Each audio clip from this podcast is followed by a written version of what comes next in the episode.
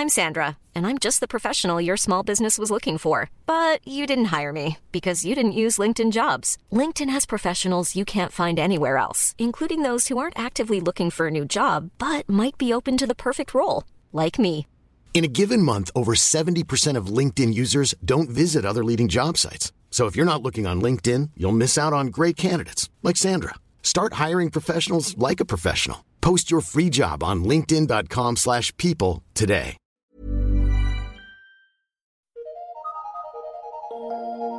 Eu sou Mário Persona e essas são as respostas que eu dei aos que me perguntaram sobre a Bíblia.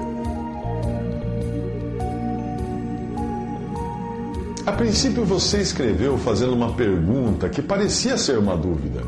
Quando perguntou se aliança de noivado ou casamento uh, seria pecado. Mas depois que eu respondi, daquela outra vez, achando estar diante de um cristão sincero, procurando aprender, a sua resposta seguinte uh, revelou que você não tinha uma dúvida, mas estava querendo apenas buscar uma oportunidade de apresentar suas afirmações, suas ideias. Bem, considerando o volume de e-mails que eu recebo, eu evito gastar tempo respondendo para pessoas que escrevem apenas para discordar ou me desafiar para um debate. Eu não quero debater. Primeiro, eu prefiro usar o meu tempo para ensinar aqueles que desejam sinceramente aprender o que a Bíblia diz sobre diversos assuntos. Inicialmente, você me perguntou como a cristandade deve se comportar com relação ao uso das alianças de casamento, uma vez que essas são de origem pagã? Diz a Bíblia que não devemos tocar no que é imundo. Como interpretar essa questão da perspectiva bíblica cristã? Hum. E quando eu respondi com o exemplo do anel que o pai colocou no dedo do filho pródigo, você veio com uma longa explicação tentando justificar que aquilo era uma parábola. Portanto, tudo ali era simbólico e não servia como endosso do Senhor para o uso de alianças ou anéis. Você acrescentou dizendo ainda ser uma mística perigosa o ato de usar uma aliança de casamento e também que uh, quantos, mesmo usando aliança, estão dentro de lugares com pessoas que não deveriam e quantos que não usam aliança ou respeitam de verdade o compromisso. Eu creio que, certas verdades deveriam ser pregadas pelo sistema religioso. Bem, seus argumentos são, são atirados a esmo. Ou eu começaria dizendo que Deus não criou nenhum sistema religioso depois do judaísmo, o qual Deus agora colocou de lado. Portanto, argumentar que certas verdades deveriam ser pregadas pelo sistema religioso é um argumento míope, pois não enxerga onde está hoje o mal maior da cristandade, que é justamente dividir os cristãos por diferentes sistemas religiosos. Deus criou um corpo e não vários. O argumento de que certas pessoas usam alianças e não respeitam o compromisso, enquanto outros, outras não usam e respeitam de verdade o compromisso, serve para qualquer coisa. Eu posso apontar pessoas que usam ou não automóveis, computadores, sapatos, cuecas. Pegue qualquer coisa como exemplo e você encontrará usuários fiéis e infiéis. Eu diria ainda que o ato de não usar uma aliança por motivos religiosos é, na realidade, mais uma superstição ou mandamento criado por homens para poderem se achar mais justos que outros. Será que você repara em alguém de aliança e o considera inferior a você que não usa aliança? É melhor ler a parábola do fariseu e do publicano orando no templo, pois isso está me cheirando a farisaísmo. O argumento de ser a aliança de noivado ou casamento um costume católico também não tem fundamento. Se você se diz contrário ao uso de aliança, baseado na ideia de que ela foi, como você escreveu, imposta pelo Papa Inocente II, então é melhor parar de usar o Novo Testamento, pois a sua compilação de 27 livros é fruto do que foi decidido pelos bispos de Roma. E durante a reforma protestante, o próprio Lutero não queria aceitar os livros de Hebreus, Tiago, Judas e o Apocalipse. Eles constavam, esses livros, na versão de Jerônimo, a Vulgata, que, que, ele, que traduziu os textos bíblicos do hebraico e grego para o latim logo no início do cristianismo. Mas Lutero acabou cedendo na hora de traduzir a Bíblia para o alemão, porque esses livros já faziam parte do cânon usado pela Igreja Católica. O fato de anéis ou alianças serem usados em rituais pagãos não significa que nós não possamos, usá-los. Facas também são usadas em rituais pagãos. E não acredito que você tenha deixado de comer frango com farofa depois que descobriu uma tigela cercada de velas numa encruzilhada. E quando falta luz em sua casa, eu tenho certeza de que você tem uma vela na gaveta para essa emergência. E se tiver uma filha, provavelmente coloque, é, é provável que você coloque fitas no cabelo dela. Tudo isso é usado na macumba e na adoração de demônios. E nem por isso você deixa de usar. O costume de usar alianças em compromissos de noivado e casamento não é invenção católica, mas é bem mais antigo esse costume. Na, na nossa cultura, o costume foi herdado dos romanos pagãos, tendo sido adotado por judeus e cristãos como um símbolo visível de compromisso.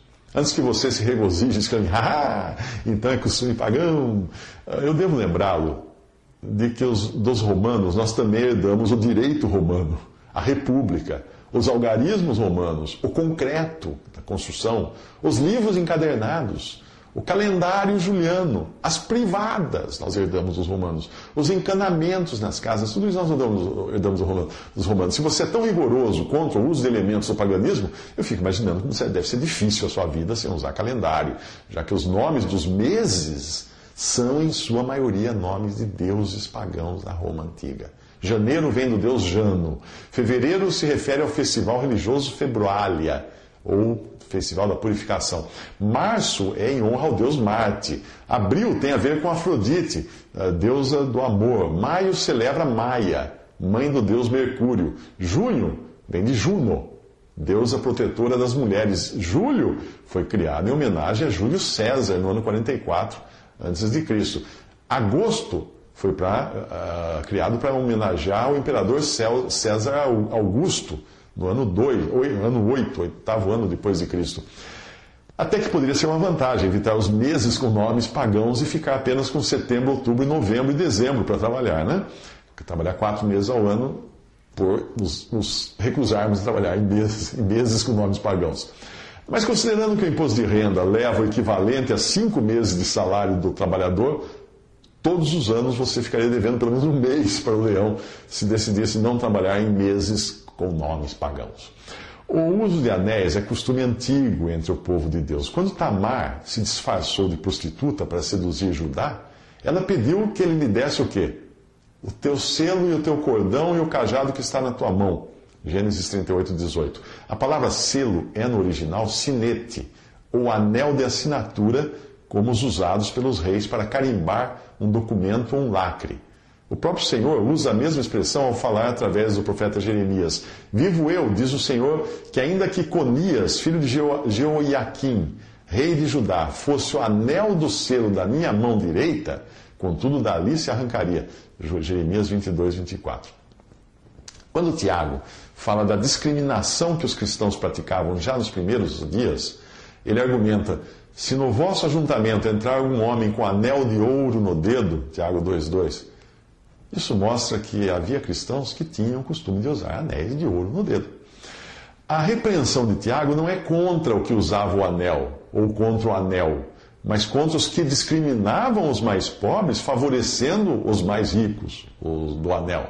Uh, naquele tempo, alguém andar com sinete ou anel de assinatura era como hoje andar com cartão de crédito, pois o sinete era garantia em promissórias e outros documentos. o cara fazia uma, uma compra, ele podia por meio do sinete, garantia a, o pagamento.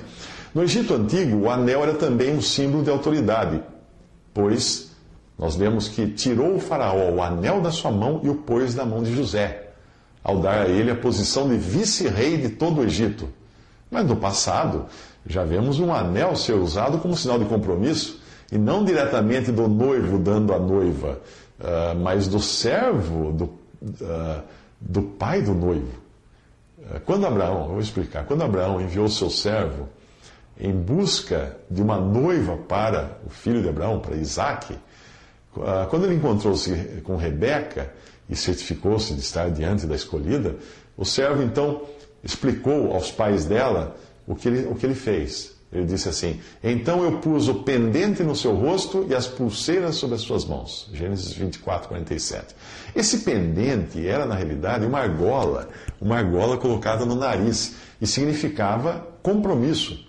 Eu tenho certeza de que você tem mais uma dezena de argumentos contra anéis, pulseiras etc., mas eu não estou interessado em ouvir. Será que você pertence a alguma religião legalista que avalia a fé das pessoas pela roupa que elas vestem ou que elas não vestem, ou pelo uso do anel ou não uso do anel. Então devo lembrar você de que quando o Senhor Jesus esteve na terra, ele tratou com brandura os corruptos e as prostitutas e falou com rigor contra quem? Contra os religiosos cheios de justiça própria, como eram os fariseus.